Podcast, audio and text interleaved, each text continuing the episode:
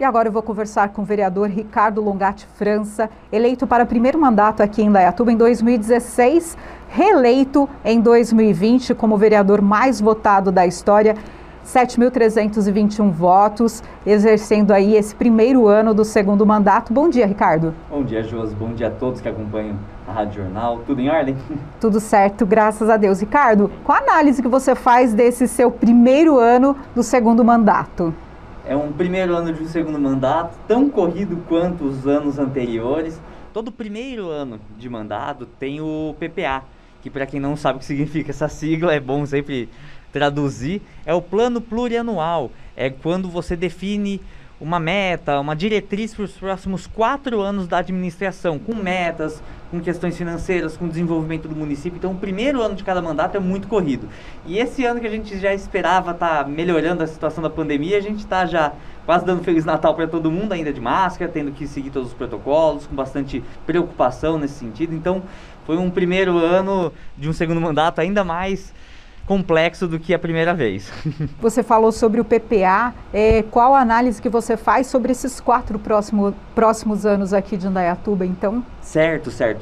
Eu fiz algumas emendas no PPA, fiz algumas propostas de modificação, remanejando o orçamento público, tirando de algumas áreas que eu achei que estavam com mais do que o necessário e movendo para saúde, para educação, para assistência social, né, removendo um pouco de, do que é considerado publicidade institucional. A prefeitura, o SAI, a FIEC, todos os órgãos públicos, elas, eles possuem um orçamento para fazer divulgação de seus programas, de suas ações e conscientizar a população. E como do PPA passado para esse mais do que dobrou o planejado para essa, essa finalidade, eu entendi que talvez tivessem dimensionado nesse quesito um pouco errado. Então, meu objetivo como vereador, como oposição, é sempre melhorar o município. E nos debates orçamentários é um dos principais momentos de debater o desenvolvimento da cidade. Além dessas suas emendas, quais foram aí os seus principais projetos aprovados ou propostos esse ano? Aprovados a gente está com um pouquinho mais de dificuldade, né? Porque por ser oposição a gente sabe que demora um pouco mais para as questões da nossa parte evoluírem e por estar tá numa nova configuração antes estávamos em três, agora somos dois da oposição, a situação foi mudando, então a gente está com um pouquinho mais de morosidade nos projetos. Mas eu apresentei novos projetos de transparência, de dados abertos, Fiz um projeto até com outros vereadores que são da base do governo sobre o IPTU verde, que ainda não tramitou, mas eu acredito que esse vai dar certo sim, que é basicamente a população que tem um sistema de captação de água de chuva, tem uma determinada porcentagem da sua área permeável para chuva, energia solar e por aí vai, ela tem um desconto no seu IPTU. É uma forma da gente incentivar a população a ter essas medidas ecologicamente corretas. Então a gente está indo bastante nessa linha. Eu, como sempre, na área de transparência, debatendo o orçamento, tentando mudar o que é possível e nessa parte do meio ambiente, proteção animal, com bastante força. Esse programa aí, que, que esse projeto é, da questão ecológica, detalhe para gente um pouco mais esse projeto. Certo, certo. Basicamente, alguns municípios já vieram desenvolvendo isso, que é o que? Você incentiva a população a ter essas medidas.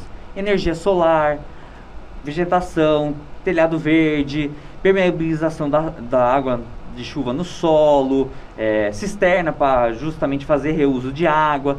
Tudo isso vai gerando uma bonificação, uma pontuação que depois se traduz num desconto no IPTU naquele ano seguinte. Então, é uma forma da gente conseguir desonerar a população, fazer a pessoa economizar recursos que ela gastaria no IPTU, mas como? Incentivando ela a fazer as práticas corretas que vai preservar a cidade, né? A própria questão de permeabilização do solo, quanto mais a gente asfaltar tudo, Pior vai ser para quando der uma chuva forte, igual a gente sabe que cada vez vai ter mais chuvas fortes por conta do desequilíbrio do, do clima que a gente vem sofrendo não só no país, e isso daí vai prejudicando a cidade. Então esse projeto ele visa, entre vários pontos, amenizar esse tipo de impacto ambiental.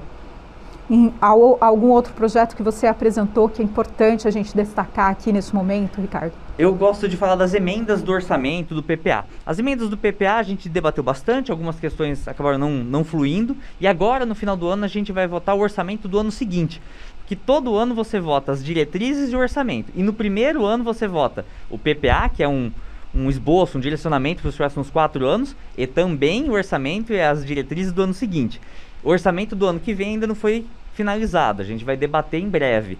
E eu apresentei algumas emendas para dobrar a capacidade operacional do cursinho pré-vestibular, que é uma conquista do município, é uma, uma realização que eu tenho desde antes de me tornar vereador. Eu batia nessa tecla.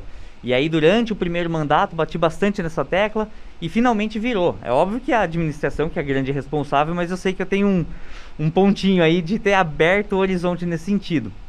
Sim, pré-vestibular, você diz da FIEC. Exatamente, é um cursinho gratuito, voltado prim, é, primordialmente para alunos da rede pública. Óbvio que alunos que são bolsistas da rede privada também podem participar. E a gente vem lutando para cada vez ampliar mais. Uma outra proposta do, do orçamento do ano que vem é aumentar o Bolsa Passe. E o que é o Bolsa Passe? É um programa que a prefeitura disponibiliza para alunos que fazem faculdade em outra cidade ou até mesmo dentro de Indaiatuba receberem uma compensação financeira, conforme a sua renda, óbvio, né, é voltado para baixa renda, de parte do que eles gastam, seja na van, o transporte ou na mensalidade. Ricardo, você já falou aí é, que são dois vereadores de oposição, Sim. isso traz um pouco né, de dificuldade para essa discussão política, vamos dizer assim. E quais foram os principais aí, ou as principais dificuldades neste primeiro ano do seu segundo mandato? Em termos legislativos, é, as maiores dificuldades é conseguir de fato, às vezes, levar a discussão a um segundo turno. Por que um segundo turno? Digamos assim, existem projetos que têm que ser debatidos várias vezes. Os orçamentários não podem ter regime de urgência. Outros podem. E a gente acaba, por vezes, optando por fazer duas discussões da matéria. Então, discute-se uma vez, faz a primeira votação e a segunda votação é a definitiva. E por vezes acabou vindo alguns projetos que a prefeitura, naturalmente, ela quer da urgência máxima, mas às vezes carece de uma discussão mais profunda, de, um, de uma nova revisão, enfim.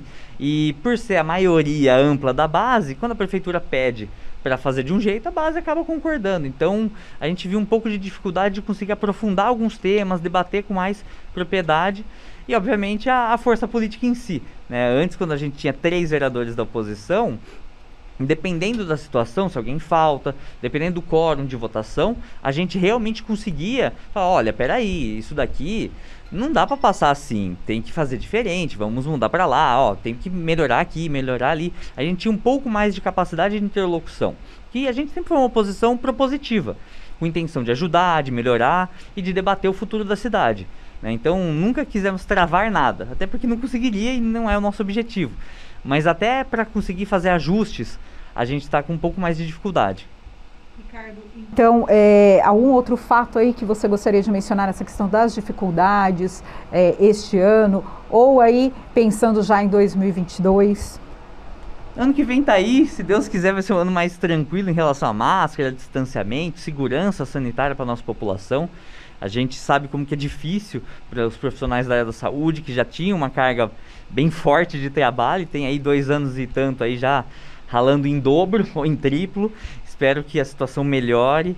E um recado a todos, por favor, se vacinem não só da Covid, mas de todas as doenças. A gente sabe que, infelizmente, tem algumas situações voltando no país, próprio sarampo, muito perigoso. Então, é importante que as pessoas estejam atentas a isso. Em relação à perspectiva do seu mandato em 2022, você já tem ideias aí de propostas, de, de projetos de lei para a cidade para os próximos anos, pensando em já em 2022? Sim, sim, sim. A gente tem alguns projetos que já foram apresentados em 2017, 18, 19, 20, na primeira legislatura, que a gente sempre quando não passa, a gente fala, olha, não passou por quê? Ah, uma avaliação jurídica. Ok, tem que mudar isso. Ah, uma avaliação política. Ó, tal situação é impraticável para a prefeitura. Eu sempre tentei manter um bom diálogo. Então, por vezes, a prefeitura chega e fala, olha, a ideia é ok, só que eu não consigo aplicar isso, porque eu tenho essa situação, eu tenho uma gráfica própria, eu não consigo fazer a tiragem com essa transparência dessa forma. Então, isso não dá para passar porque a ideia é até ok, mas não dá para passar porque é impraticável para nós. Então, se é uma questão jurídica, eu busco os nossos técnicos, a gente dialoga e tenta é, um outro caminho ou alguma mudança do texto. Quando é uma questão prática, eu entendo qual é a demanda. Se é viável ou não modificar e tentar novamente. Então, alguns projetos ainda do primeiro mandato a gente vai reapresentar no segundo. Tem ideia de quais? Já, já, já está a, pensando neles? Sim, sim. A transparência de todo o gasto e empenho público, principalmente em cinema, em TV, desses recursos que eu falei que aumentaram bastante. É, por vezes a gente acaba vendo propaganda da prefeitura, é, até na PTV, até em outros canais, e não sai como termo propaganda sai como se fosse uma matéria. Então, é importante ter essa transparência para a população saber onde está sendo empenhado aquele recurso. Outdoors, eu já fiz algumas propostas nesse sentido de estar tá lá também constante valor. Eu acho que é bastante fundamental dar essa transparência, porque é um recurso importante que a prefeitura gasta para munir a, a população de suas informações necessárias. Em relação a esse período aí de pandemia, é, qual o balanço que você faz desse ano, é, mesmo ainda em ritmo de pandemia, da atuação parlamentar aí sua na Câmara de Indaiatuba? Eu me esforcei um pouquinho mais a cada dia, né? Meu objetivo é sempre dar o meu melhor. Esse ano foi bastante emocionante para mim, porque nasceu minha filha, teve pandemia, todas as preocupações, mas foi um ano extremamente produtivo, né? A gente passou, primeir, no primeiro mandato a gente passou de 8 mil ofícios. Esse ano a gente já está beirando 1.700 ofícios. Tem ainda as demandas de final de ano, que com certeza aparece por conta da chuva, mais reclamações, mais problemas de, de instaladoria simples, né? Indicações a gente manteve o mesmo ritmo do, da legislatura passada, os requerimentos de informação, de investigações. Esse ano foi, foi truncado, mas foi um ano muito produtivo. Em relação à discussão aí do, do planejamento da cidade para o crescimento dos próximos anos, como que, é, estão essas discussões? Qual a sua posição sobre perfeito, isso? Perfeito, perfeito. A cada 10 anos, o município passa por uma revisão do plano diretor. Por conta da pandemia, em 2020 não foi possível fazer a revisão desse plano. Por que, que não foi possível? Porque ele tem vários ritos legais de reuniões, assembleias, é, debates com a sociedade, com setores da sociedade, posteriormente com a Câmara Municipal. Então, por travar essas questões presenciais, o próprio desenvolvimento do projeto foi postergado. Imaginava-se que viria ainda esse ano. Mas tem horas que eu ouço falar que está pronto, que vai vir, que não, ainda está em desenvolvimento. Então não sei se vai ser debatido ainda esse ano. É um dos projetos mais importantes. Porque se o PPA que a cada quatro anos é debatido, ele é extremamente importante. Imagine um projeto que define para onde a cidade pode ou não crescer pelos próximos 10 anos. Então é um momento que realmente cabe muita atenção, muita atenção. Eu tenho alguns técnicos que são voluntários, que me ajudam, que já estão ah, aguardando falar, olha, tá aqui o projeto, dá uma olhada, vê alguns apontamentos. Minha equipe mesmo eu tenho um profissional que está se especializando também na, na área de desenvolvimento urbano, então é muito importante, muito importante a gente estar tá muito atento a isso. Ricardo, para a gente encerrar sobre é, esse ano de 2021, gostaria aí que você é, falasse para o público da Rádio Jornal, as pessoas que votaram em, em você e também, claro, todos os moradores da cidade sobre esse balanço geral do ano. Perfeito.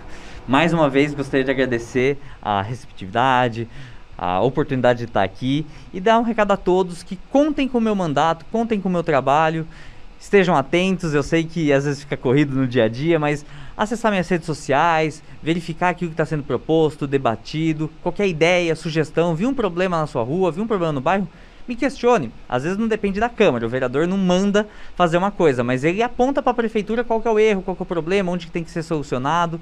Então contem com o meu mandato, estamos aí. Agradeço aí a presença do vereador de Indaiatuba, Ricardo Longatti França. Muito obrigada. Eu que agradeço.